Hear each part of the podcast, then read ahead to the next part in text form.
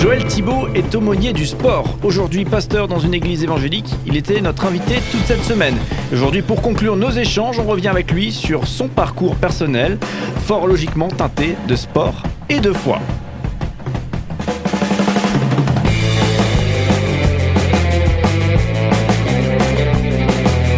Cinq colonnes à la in, notre invité de la semaine. Joël Thibault, bonjour. Bonjour Cédric. on arrive au, dernier volet de, cet échange euh, qu'on a toute cette semaine. Et merci euh, d'avoir répondu à, l'appel et d'avoir été présent pour nous parler justement de ces sportifs euh, qui, vivent une foi et que vous accompagnez. donc, dans, un quotidien, on parlait, des JO et de cette compétition qui a, eu lieu. Vous étiez présent à, distance, mais, présent pour accompagner les, sportifs. On, parlait également de votre rôle d'accompagnateur spirituel. On parlait d'Olivier Giroud hein, hier. Donc voilà, euh, pour euh, un petit peu euh, peindre un, tableau pour ceux qui nous rejoignent seulement aujourd'hui. Mais on a envie de, vous demander, de vous interroger aumônier du sport Comment est-ce qu'on devient aumônier du sport? Est-ce qu'on est, d'abord sportif On, est d'abord croyant? Quel a été votre parcours? Par où vous avez commencé vous-même? Alors, je me suis pas levé un matin et en me rasant, je me suis dit, je serais aumônier du sport. franchement, si on m'avait dit ça il y, a, il y a 15 ans, même il y a 20 ans, j'aurais bien, bien rigolé parce que moi, je suis euh, à la base un, passionné de, sport où on m'a proposé le contrat de, ma vie, ce que j'attendais depuis un moment, c'est-à-dire d'être euh, l'entraîneur principal de toute l'école de foot de mon club et d'être payé pour ça. Et en plus, on me permettait d'être sur un double projet, de finir mes, études en, STAPS. Euh, j'ai décliné l'invitation. Ah oui Qu'est-ce qui s'est passé? Et en fait, ce qui s'est passé, c'est que bah, quelques temps avant, j'ai vraiment fait une, une rencontre spirituelle avec Jésus. Euh, je me posais beaucoup de questions sur le sens de la vie. J'avais peur de la mort, j'avais des angoisses, j'étais malheureux. Euh, le sport était devenu un, exutoire euh, qui m'avait rendu violent, agressif. notamment avec, avec ma famille, parce que j'avais une, blessure au fond de moi qui, refusait l'échec. Et, du coup, ça, ça a creusé un, un fossé, un grand mal-être en moi. Et alors que euh, je pensais mener une vie assez euh, saine en tant que sportif, parce que je fumais pas, je me droguais pas, je buvais très peu d'alcool, je faisais attention à, mes fréquentations. Donc, de par une éducation que j'avais reçue de mes parents, euh, si un Dieu devait exister, bon, il m'accorderait bien son, paradis et, j'oubliais que j'avais découvert la, la, pornographie, que j'avais touché à des choses qui n'étaient pas forcément très, très saines. Et je m'étais fait un peu ma propre justice, mes propres valeurs, ma propre religion. Et j'avais vraiment mis Dieu de côté. Et en fait, le sport a amplifié ça parce que ça m'a éloigné progressivement d'une vie d'église.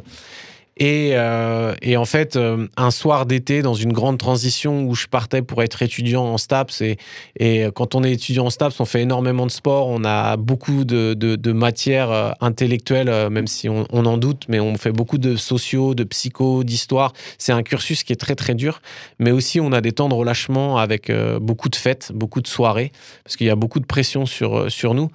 Euh, et, et, à ce moment-là, je me suis lâché, j'ai fait la fête et euh, je suis tombé très très bas et j'ai découvert la saleté, la mocheté de mon, mon propre cœur.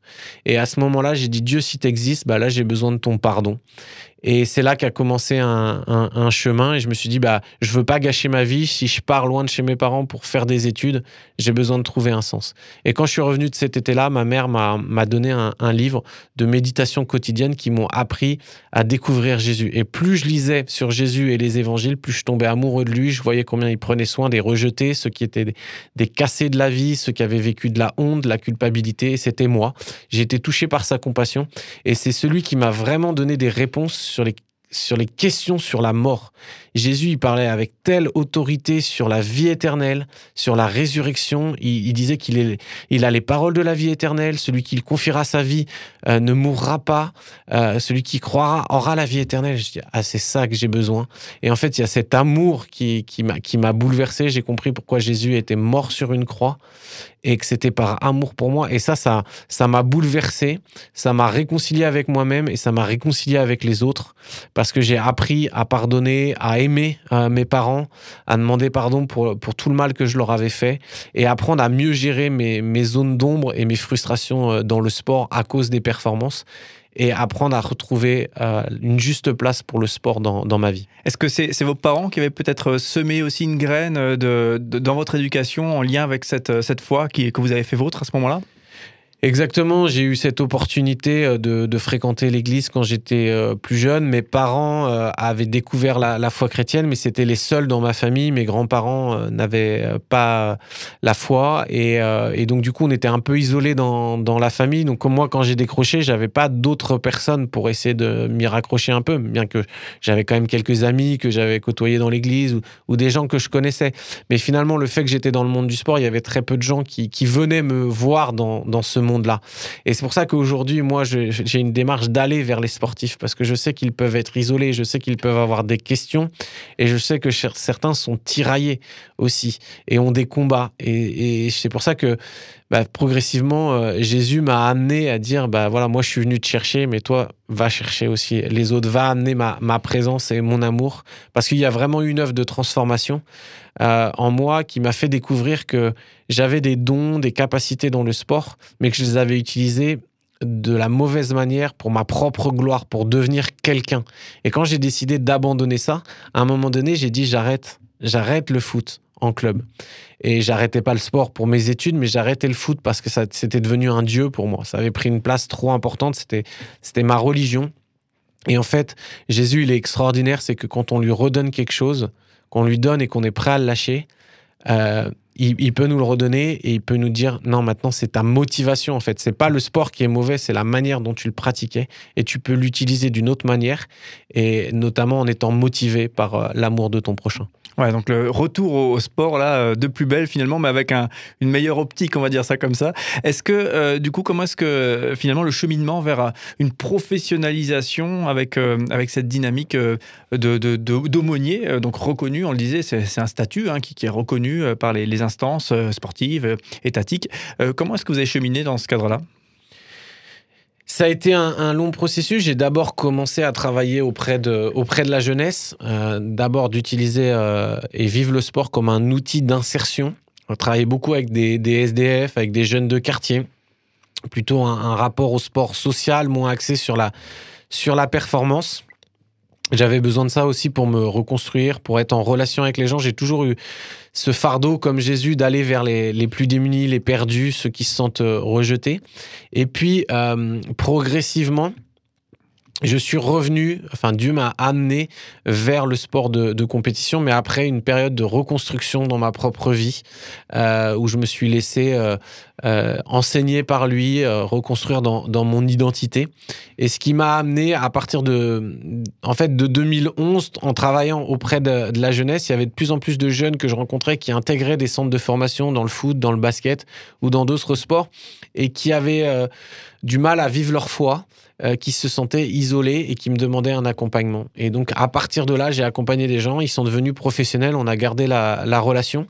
Et puis, en, 2013, c'est un aumônier au Pays de Galles qui est venu me chercher suite à une compétition qui avait euh, en France, un championnat du monde, et qui a dit Est-ce qu'il y a un service d'aumônerie? Et là, j'ai découvert l'aumônerie. Bien évidemment, les Français ont dit Non, non, c'est pas possible, c'est pas compatible, on peut pas avoir de choses avec la spiritualité, euh, tout ça.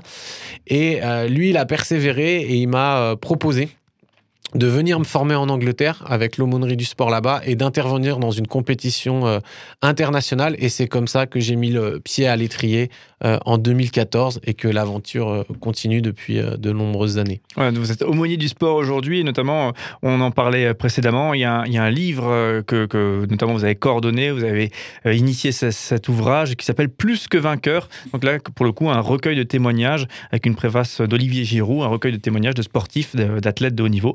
Euh, qui, euh, qui vivent une fois et certains d'entre eux, euh, vous, les, accompagnez justement dans cette, vie de spirituelle. Euh, dernière petite euh, question avant de, avant de vous dire euh, bon vent et, courage pour la suite. J'imagine qu'il y a aussi un travail qui se prépare fort sur 2024. On n'a pas évoqué trop fort, en tout cas, le, sport paralympique, mais c'est quelque chose que. Et le, sport d'une manière générale, le handisport d'une manière générale, pardon. c'est vrai que ça serait quelque chose qu'on pourrait ouvrir aussi très largement. Il faudra qu'on vous réinvite sur la, sur la question qui est, qui est tout à fait passionnante. moi, je me demande même un jour si le handisport, ils ne seront pas plus forts que, les, que nos athlètes athlètes qui parce que ah, c'est une vraie question qui évolue. Hein. Il y a certains sportifs qui sont plus forts que les valides avec les systèmes de lames notamment, et ça a posé des problèmes en Allemagne euh, notamment. Voilà. C'est impressionnant en même temps de voir ces, ces, personnes qui, sont tellement, tellement fortes, mais en même temps, ça pose des questions, effectivement. Euh, et du coup, toute dernière question. Aujourd'hui, vous pratiquez encore du sport, vous, personnellement?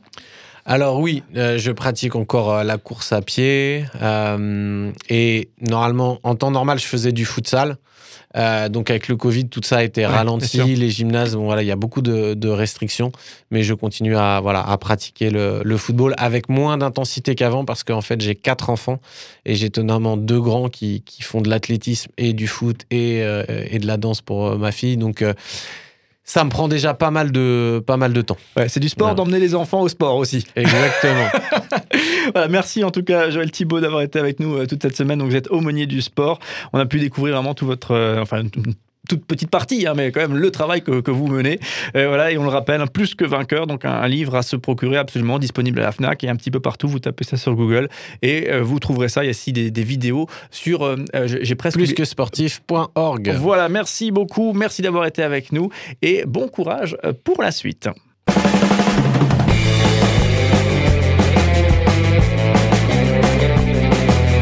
Cinq colonnes à la notre invité de la semaine.